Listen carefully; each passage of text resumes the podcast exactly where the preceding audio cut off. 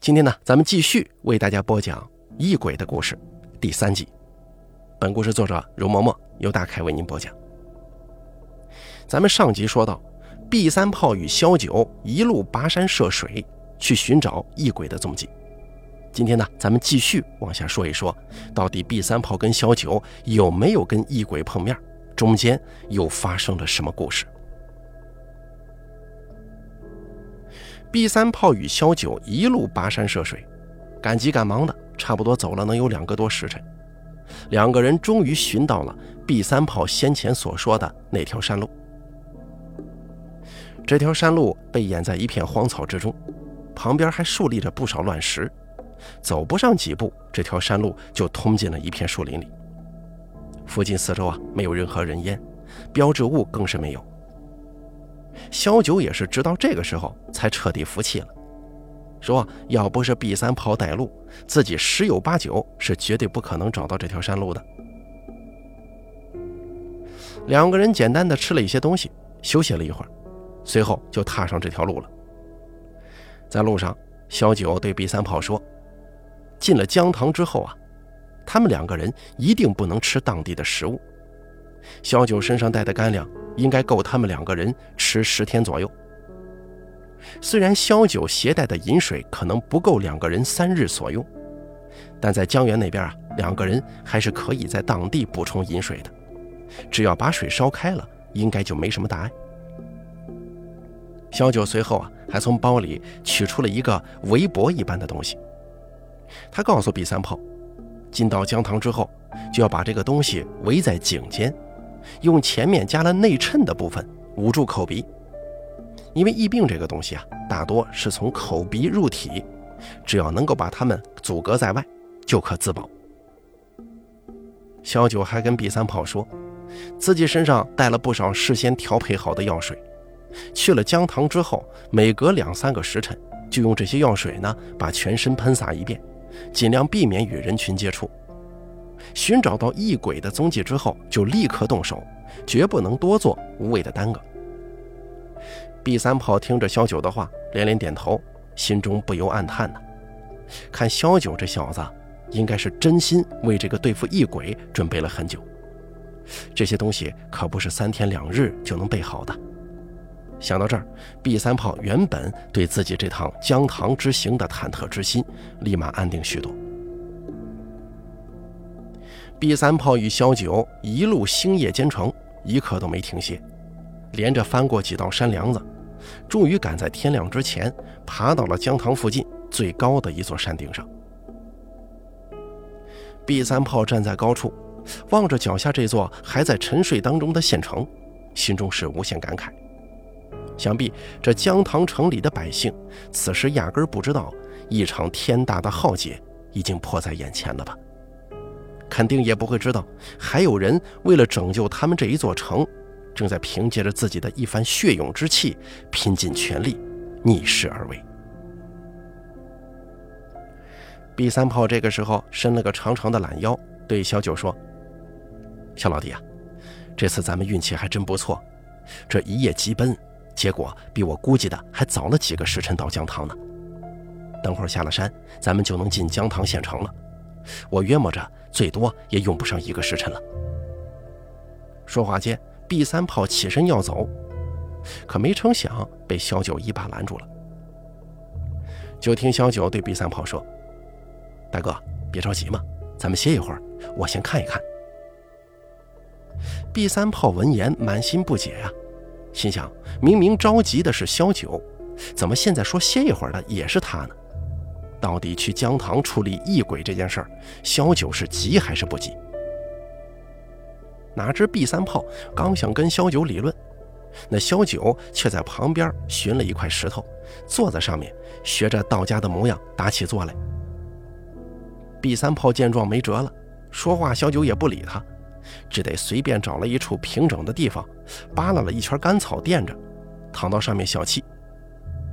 可是 B 三炮的身子才刚躺下，这一夜的疲倦就席卷而来，不知不觉中，B 三炮就一觉睡了过去。等到 B 三炮被萧九叫醒的时候，天色已经微亮了。B 三炮望着东边的群山，那冉冉升起七色似血的朝阳，不由得说了一句：“哟，这这天亮了呀。”这个时候，就听萧九低声说：“毕大哥，你有没有瞧见天上有什么东西啊？”毕三炮闻言看了看天空，发现跟自己平日里看到的并没有任何异常之处，于是他对小九问道：“我平常喜欢睡懒觉，没看过几次大清早的天。你要问我现在这天跟平常一不一样，我我还真说不出来呢。不过跟我大白天看到的应该没啥区别吧？”萧九摇了摇头，说道：“毕大哥，你仔细看看。”那边的云彩是不是多一些？说完之后，萧九抬手给 B 三炮指了个方向。B 三炮顺着萧九指的方向一看，果然发现那个方向云层确实比别处要厚上一些，并且那片云层消散极快，肉眼可见。此外，在云层当中还偶有金光闪烁，稍纵即逝。在这片云层之下，隐隐地笼罩着一片雾气。按理说，这个时节清晨起雾是常有的事儿，但是奇怪的是，这片雾气粉中透紫，随着云层的消散，居然没有半分消退的迹象。毕三炮看着眼前的奇景，不由得愣在当场了。半晌之后，才强打精神，颤抖着声音问道：“那……那那是什么东西啊？”萧九笑了一声，说道：“那是妖物所散的阴气，云中金光乃是神明之魄。如果异鬼气候已成，江塘这里人心思乱，神力无救，这场疫病啊，恐怕已经发了。我瞧那雾气的方位，应该是在江塘西北的贪狼位，异鬼此时应该就躲在此处。咱们直接奔着那边过去就行，不必再到江塘城中去浪费时间了。”毕三炮这个时候才明白过来，为什么萧九要执意留在山上等着看日出。原来呀，他是想要趁着朝阳初升，借着云层的金光与妖雾，将那异鬼的位置探查出来。毕三炮与萧九把那奇怪的围脖套在头上，用束带把围脖带着内衬的那一部分固定在口鼻之处，然后两个人又拿着药水把彼此的身上喷了个遍。随即，毕三炮与萧九寻了一条山路，朝着江塘县城的西北方向疾驶而去。大半个时辰之后，毕三炮跟萧九终于奔到了山脚下。由于两个人一直捂着口鼻，毕三炮只觉得自己呼吸不畅，每迈出一步都要比往常花费更多的力气。有好几次，毕三炮都想把脸上的面巾给扯下来，但是都被小九给阻拦了。小九说：“如今他们已经到了姜唐的境界，万万不可大意轻敌。要知道，那疫病无孔不入，据说不仅可以附着在物品之上，甚至都可以御风飞行，随着空气四处散播。只要是喘气的东西，都能被沾染上这些疫病。所以，一定要把心中的那根弦一直绷着，万万不可抱有侥幸之心。”毕三炮听了萧九的话，自然不敢再随着自己的心思胡来，老老实实的跟着萧九。萧九怎么说，他就怎么做。两个人眼瞅着离之前被雾气笼罩的那块地方越来越近，毕三炮忽然想到了什么：“哎，小兄弟，先前咱们在山上见到下面那团怪物，虽然看上去不大，可也是照着老大一块地方啊。”刚才我自己也算了一下，大概能够有六七个村子，咱们总不能挨个村子去寻吧？你可有什么好法子吗？萧九闻言点了点头，说道：“毕大哥，你说的这些我都知道，其实不必担心。那异鬼大概的地方我已经心中有数了。异鬼这种东西啊，是逆天而成的邪物，它不像咱们随便一个地方都能待下去，它得借着地势避开地下阳脉。”尽量窝在阴气汇聚之处。说白了，这东西看着挺唬人的，其实咱们呢，只要知道它的弱点，没这么难对付的。说着话，萧九指了指两边高耸的山梁，既然异鬼喜阴厌阳，那咱们呢就可以反其道而行之，凭借风水之术反推出他的藏身地点。小九说：“寻常相书上都说，风管人丁，水管财，风不入户不旺丁，水不上堂不旺财。可见，不管是风还是水，都是影响人丁与钱财的直观因素。而生人为阳，金银为阴。如果再把格局放大一些，那就是风水两势与阴阳二象之间的相克相生。所谓风傍山势。”毕三炮与萧九两旁的高山，其实就是风势所化。但凡是这两条山梁对阳势造成挤压之处，都可以认其为阴地。加上附近水流的方向与植被的繁茂程度，萧九很容易就可以寻到至少四五处阴气交汇之地。只是啊，这几处地方基本都是荒野偏僻之处，唯有一处地方恰好坐落着一个村子。萧九推测。那异鬼十之八九就藏身在这个村子里面。B 三炮随即打听了一下那个村子的位置，发现萧九说的那个村子是在一个河湾之内，四周一片滩涂，满是芦苇跟荒草。在村子正中还有一棵参天古树，村子里的房屋稀稀拉拉的，约摸着能有百十来户人家。B 三炮听完小九的话之后，先是愣了一下，随后对小九说：“小兄弟啊，你能未卜先知、养神兽、斗异鬼，还能看得懂风水，确实厉害。可是我也有能掐会算的本事，你信不信啊？”小九万万没想到 B 三炮会突然跟自己说这些，一时间没反应过来，他下意识地问了一句：“B 大哥，你在说什么呀？”你这是累糊涂了吗？B 三炮笑了一声：“小兄弟，你能不能算一下那个村子叫什么？”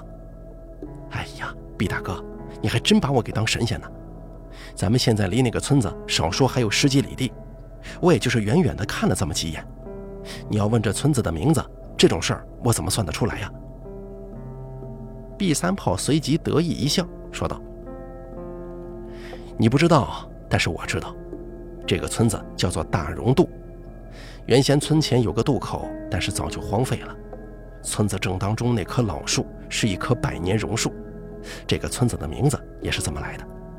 哦，对了，这村子里的人差不多都是同一个氏族的，基本上都姓王。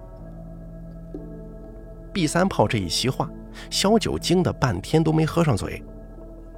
他疑惑了半天，毕大哥，这些事儿。都是你算出来的。毕三炮闻言笑了：“哎呀，你觉得我有那本事吗？小兄弟，我不跟你开玩笑了，我实话跟你说，刚才我一听你的描述，我就知道你说的是大荣渡村。这个村子我之前来过。哦，你之前去过那儿吗？是什么时候的事儿？小兄弟，你是不是忘记咱们是怎么赶过来的？”咱们走的那条山路是江塘的一个猎户告诉我的，那个猎户叫王老六，他就是大荣渡这个村里的人。当年我在他家里住过一阵子，大荣渡村里的不少人我都还是认识的。哎呀，那太好了，毕大哥，之前我还担心进了村之后咱们会跟没头苍蝇一样找不着北。既然你在这个村子里头有认识的人，那咱们的事儿啊就好办多了。B 三炮他也没料到，这回他跟小九要去的地方，居然会是自己曾经待过的旧地。可是短暂的兴奋之后，B 三炮又不禁开始有一些担忧。毕竟大溶渡里有不少相熟的人，可是这跟素不相识的人不一样。一想到认识的人此时可能已经身染疫病，B 三炮的心里还是觉得有些不忍。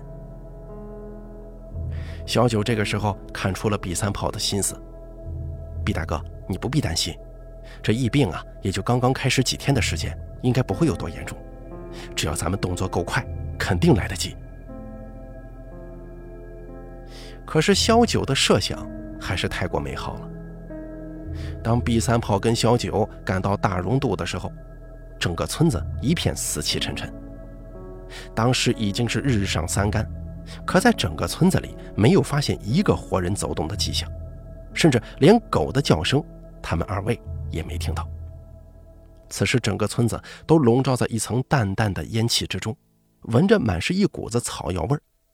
很显然，这大溶洞村里头正在四处焚烧药材，想要用这个药物的烟气熏染整个村子。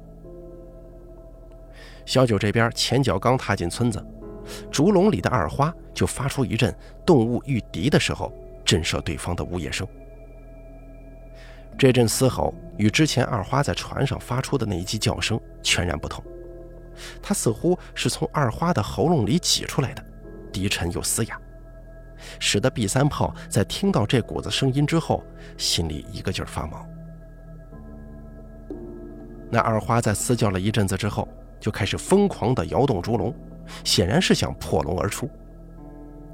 这个时候，B 三炮才明白。小九为什么要在竹笼上加绕这么多的铜丝？这要是寻常的竹笼，让二花这么一个摇法，恐怕早就散架了。小九见状，立马出言安抚了竹笼里的二花几句。二花听到小九的声音之后，才缓缓地平静了下来。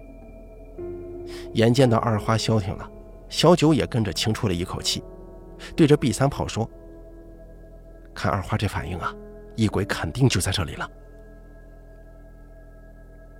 B 三炮望着死城一般的大溶渡村，缓了好一阵才清醒过来，冲着小九一招手，就带着他朝王老六所住的方向走了过去。B 三炮凭借着自己的记忆，好不容易寻到了王老六的家。此时，王老六的家比他的记忆当中又显得陈旧许多。门板上的残漆斑斑驳驳，土墙上的泥巴一捏就碎。B 三炮抬手在王老六家的门板上敲了几下，哪知王老六家的门却没上锁，一推就开了。B 三炮跟小九对视一眼，随即两个人迈步走进了王家院子。只见王家的院子跟别的民宅没什么两样，院子里零零散散的晾着一些干货。屋檐下挂着编成串的玉米、辣椒。院子的角落里有几口大缸，不知道是用来盛水还是装酱料的。只有在一旁的墙壁上挂着的几张兽皮与待修补的猎网，才能勉强瞧出来这户人家是做猎户营生的。B 三炮与小九站在王家的院子里，隐隐约约地听到屋里传出一阵零零散散的哭声。B 三炮高声喊了几声王老六的名字，屋里的哭声立马戛然而止。随后，屋内响起了一串脚步声，紧接着屋门被人推开，从屋里走出一个膀大腰圆的壮汉来。这个人站在屋门口，盯着此时脸上蒙着围脖的 B 三炮跟小九，看了好一阵。你们是谁呀？来我家干嘛？B 三炮见那个人身子也没动。只是冲他低声说了一句：“王老六，咱们这才几年没见呢，怎么认不出我来了？”王老六闻言，立马盯着 B 三炮，又是一阵猛瞧，忽然之间拍了一下门框，大叫道：“哎呀毕老三，原来是你呀！你怎么来了？”说着话，王老六一步上前，伸开双臂，瞧那模样，老友重逢，这是想要跟 B 三炮抱上一下呀。可是王老六踏出去的那一脚才刚落地，他就硬生生的把那一脚给收了回来。这个时候，就听王老六沉声说：“你怎么这个时候过来了？真不是时候啊！你还是赶紧走吧，要是一会儿被村里其他人撞见了，你可就走不成了。”B 三炮听到王老六这句话，加上之前在村里看到的那番景象，心中早已明白个七七八八，于是对王老六说。你们村子是不是发现疫病了？你家里人可还好啊？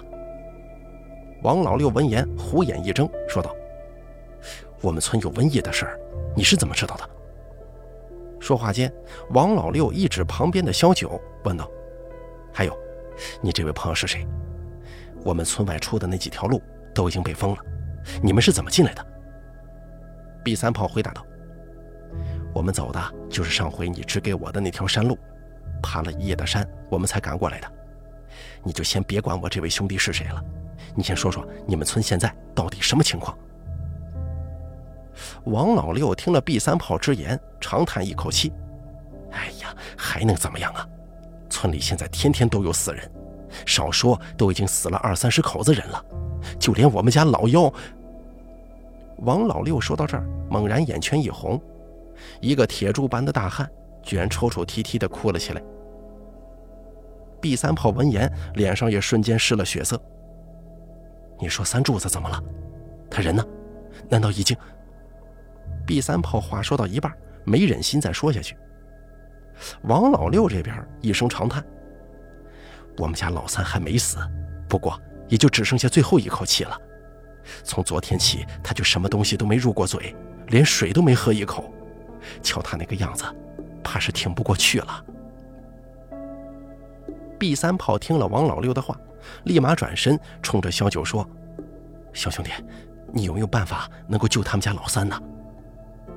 小九此时一脸凝重之色，他看着毕三炮跟王老六望向自己的殷切目光，缓缓点了点头：“好，我尽力而为。”王老六闻言，仿佛是找到了救命稻草，当即双腿一弯，差点就对着小九跪了下去。还是毕三炮眼疾手快，一把把王老六给扶了起来。这都什么时候了，还有空管这套俗礼呀？你还不赶紧带着我们去看看你们家老三？王老六这才醒悟过来，赶忙把屋门一推，拉起小九，急急忙忙的就往屋里走。毕三炮跟在两个人身后，随即也迈步进屋了。毕三炮进屋之后，发现屋子的窗户都是从里面用粗纸蘸着浆糊给封上的，门口又是一扇厚重的棉布帘子，这整个屋子几乎是一点气都不透，空气闻上去都是一股子异味。毕三炮心想，自己隔着一层面罩子都能闻到这股异味，可见这屋里的味道得有多重。当即他就冲王老六说：“老六啊，你怎么也不开个窗透透气呢？”这屋里哪能住人啊？王老六紧锁着眉头说道：“三哥，我不是不知道现在这屋子里味道能够熏死人，得了这怪病的人又吐又拉，躺在床上根本就下不了地，这气味怎么可能好啊？可是得病的人都不能见风见强光，一出屋子就大喊大叫，就跟入了魔障一样，所以只能把他们关在家里，再把门窗给封上。三柱子就已经这样躺在床上三天了。”真不知道他还能挺多久啊！这个时候，听萧九说，这疫病叫做闷头瘟，西汉时河东那边闹过一阵子，据说是一虫污染了水源，当地百姓喝了生水才染上这种疫病。得病的人上吐下泻，畏风畏光，只得把自己闷在被子里，最后脱离而亡，因此才会得了闷头瘟这么一个名字。王老六听到萧九知道这个病症，顿时惊喜道：“太好了，这位兄弟，既然你知道这个怪病，你就一定有办法救我们家老三的，对吗？”萧九也是不敢托大，只是轻声地说：“我还是先看看三柱子吧。”王老六闻言，立即把萧九与毕三炮往里屋里引。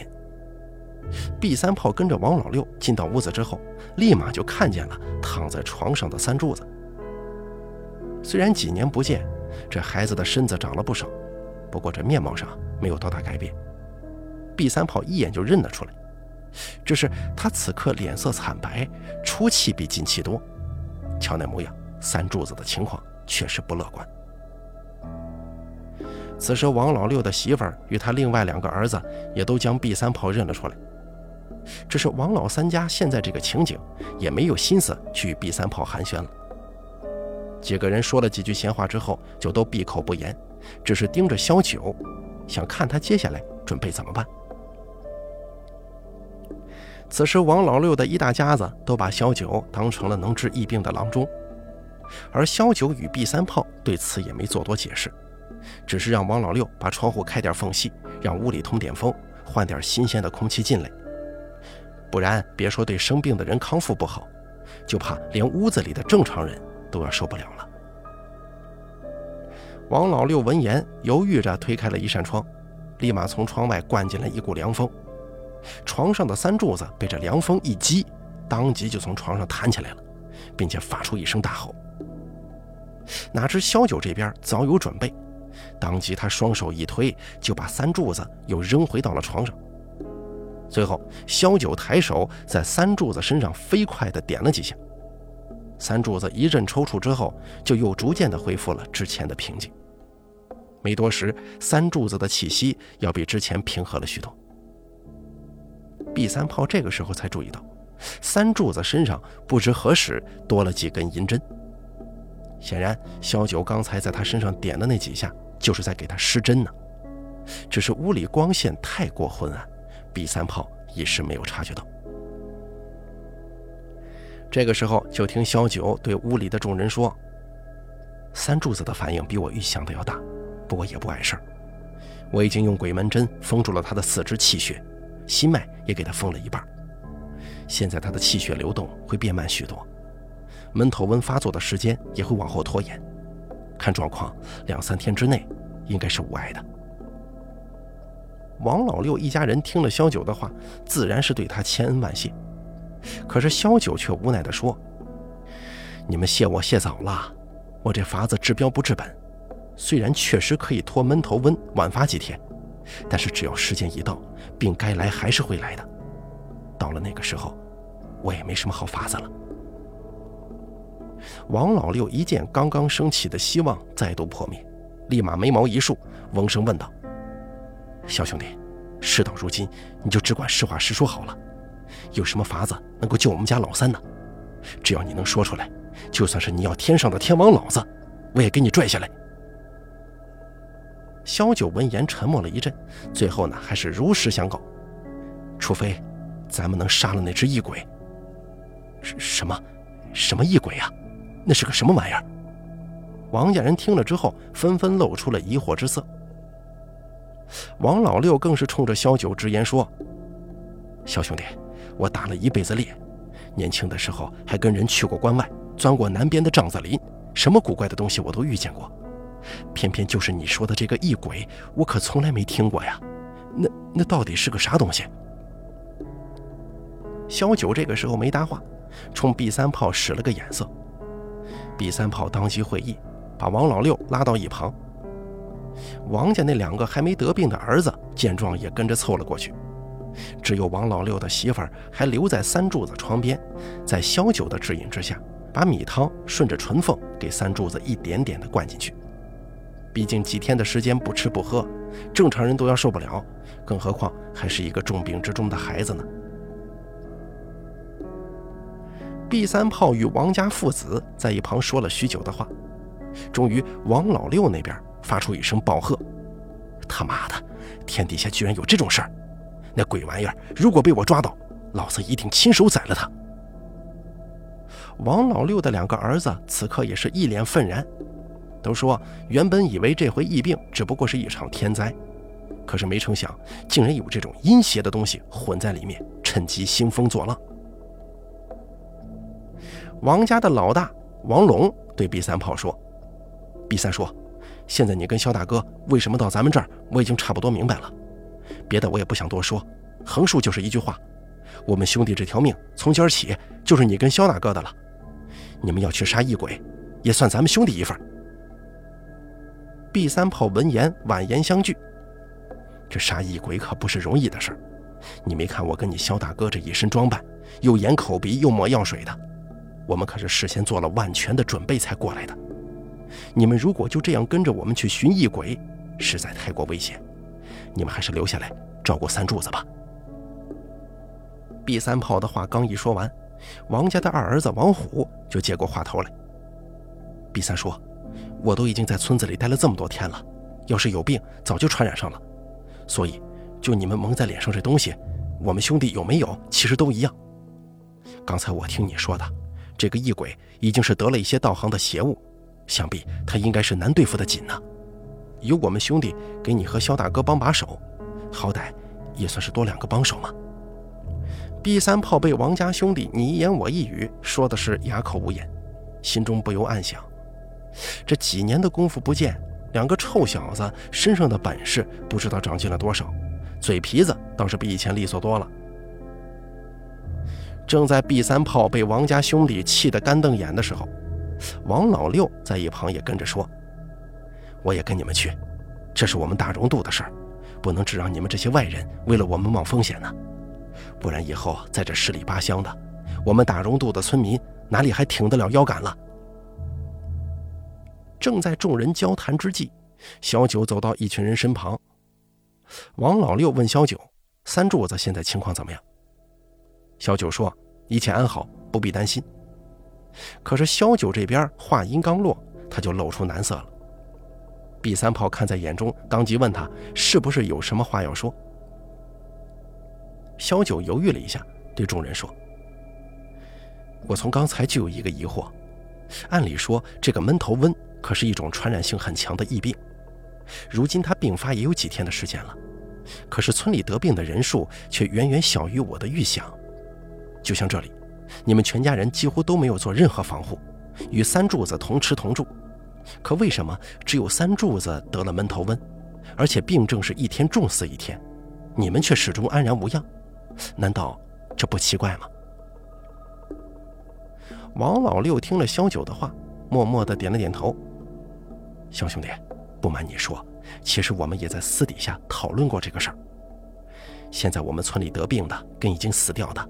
全都是年纪大的、身体不好的，还有就是像三柱子这样半大小子，一般壮年汉子跟王龙、王虎这样的人，没有一个得病。你说这事儿怪不怪呀？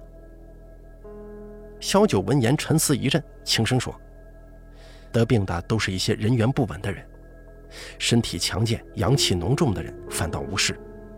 这事儿啊，真是越发古怪了。”萧九对众人说。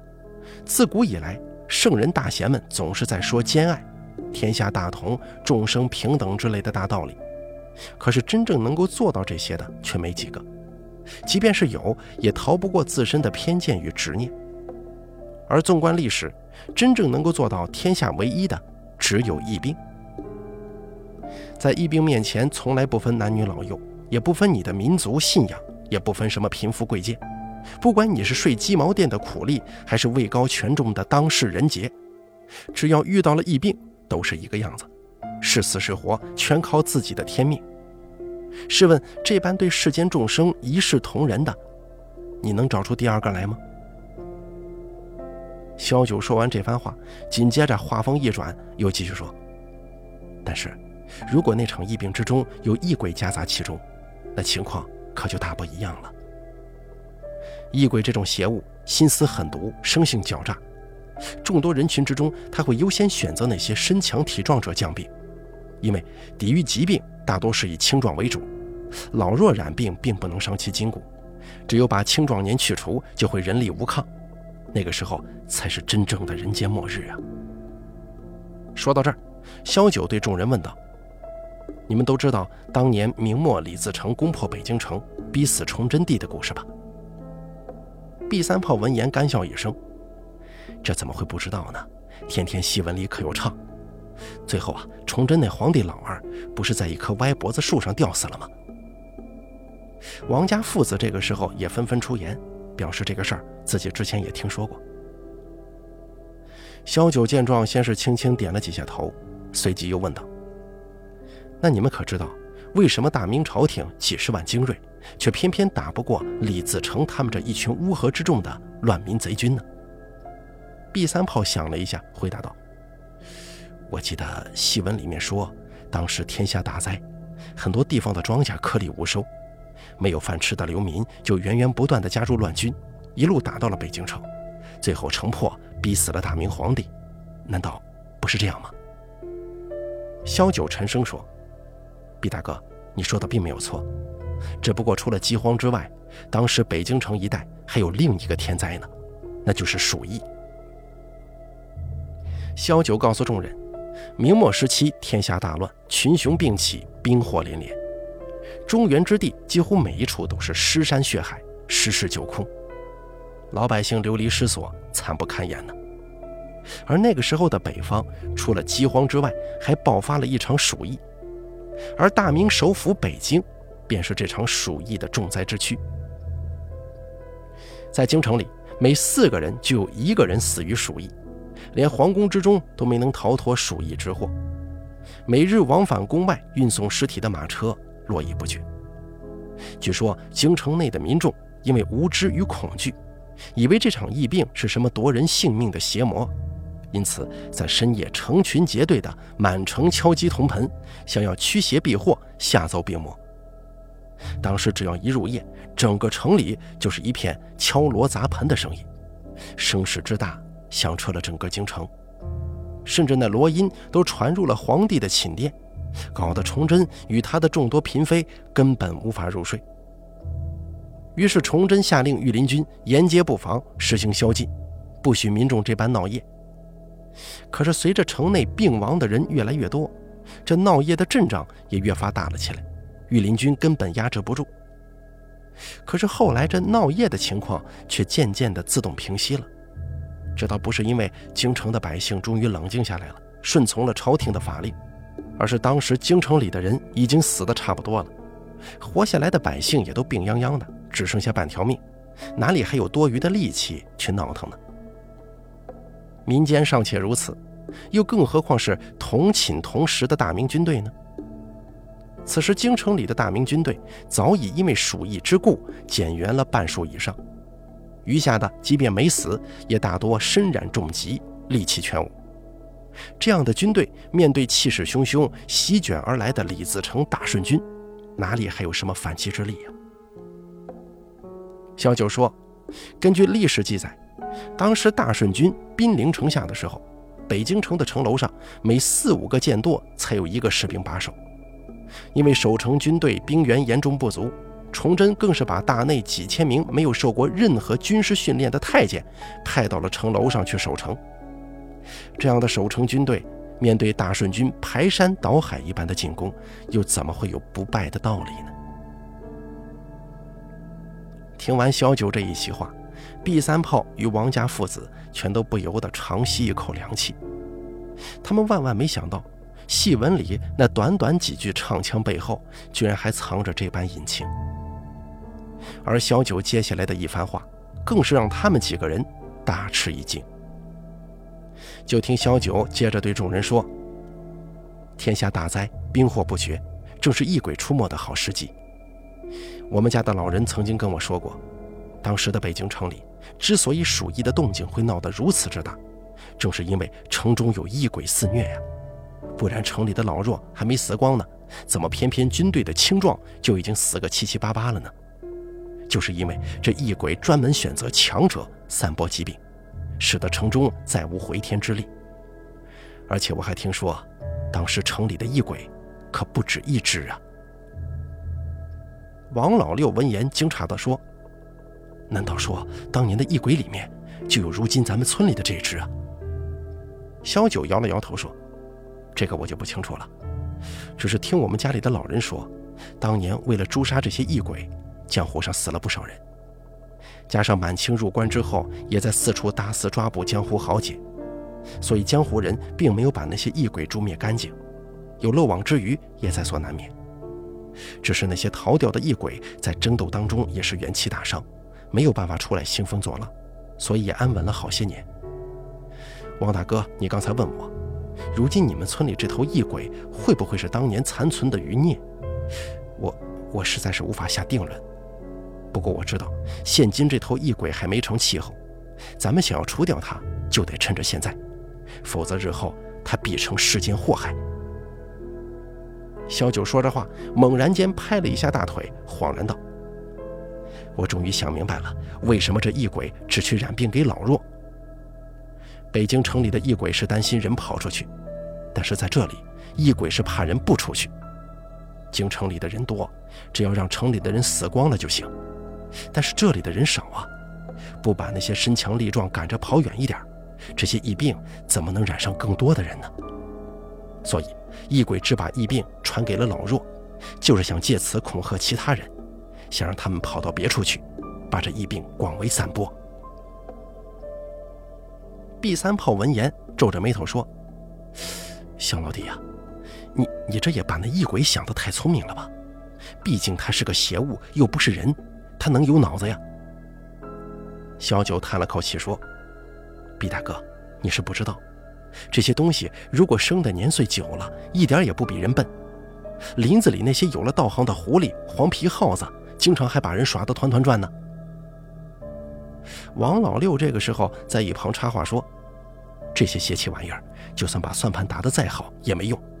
这次疫病啊，估计是传不出去了。” B 三炮跟小九听王老六这话说的有些古怪，刚想问他你为什么这么说，突然就从屋外传来一阵杂乱的声响，紧接着就听到有人在院子里高声叫道：“老六，我听说你们家里来外人了，是不是？”王老六闻言脸色一变，立马扭头对王龙、王虎吩咐道：“你们两个去门那边守着，别让外头的人进来。”王家兄弟闻言，立即走到外屋门口，随手拿了一把椅子顶在门后，看样子是为了防止外头的人闯进来。毕三炮跟小九见状，不由得出言问王老六：“这外头来的是什么人呢？”王老六说：“是我们王家的族长，我管他叫五爷。听动静啊，他应该是带着看守祠堂的壮丁队过来了。”毕三炮不解地问道。他怎么带着人气势汹汹地杀过来？给谁看呢？难不成是抓我们呢？咱们没有干啥见不得人的事儿，他们这般随意拘人，还有没有王法了？王老六苦笑着说：“我说兄弟啊，你又不是不知道，在咱们这种乡下地方，族规家法就是王法，族长就是村里的土皇帝。他说要抓你们，那就是要抓你们，谁还会管你们有没有做错事情吗？” B 三炮随即又问：“那他为什么要抓我们呢？你们村又不是不让外头的人进来。之前我也来过，这这要抓人，总得有个由头吧？”王老六嗤笑一声：“还要啥由头啊？刚才我不是跟你们说了吗？这疫病传不出去，就是因为村里之前刚一发现疫病，五爷就立马禁止村里的人外出了，而且还派人封住了所有入村的通道，也不让外头的人进村子。”你跟肖兄弟要不是走了我告诉你的那条山路，你们压根儿就进不来。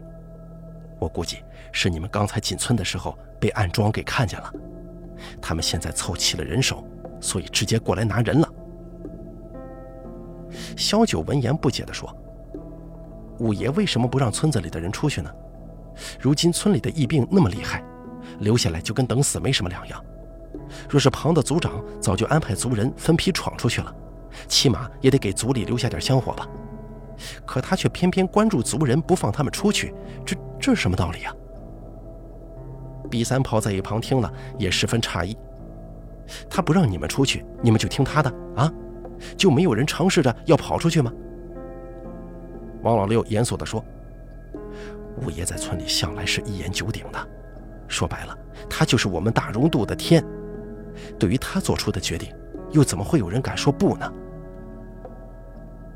小九听了王老六之言，摇着头说：“王六哥，你可真是太小瞧人性了。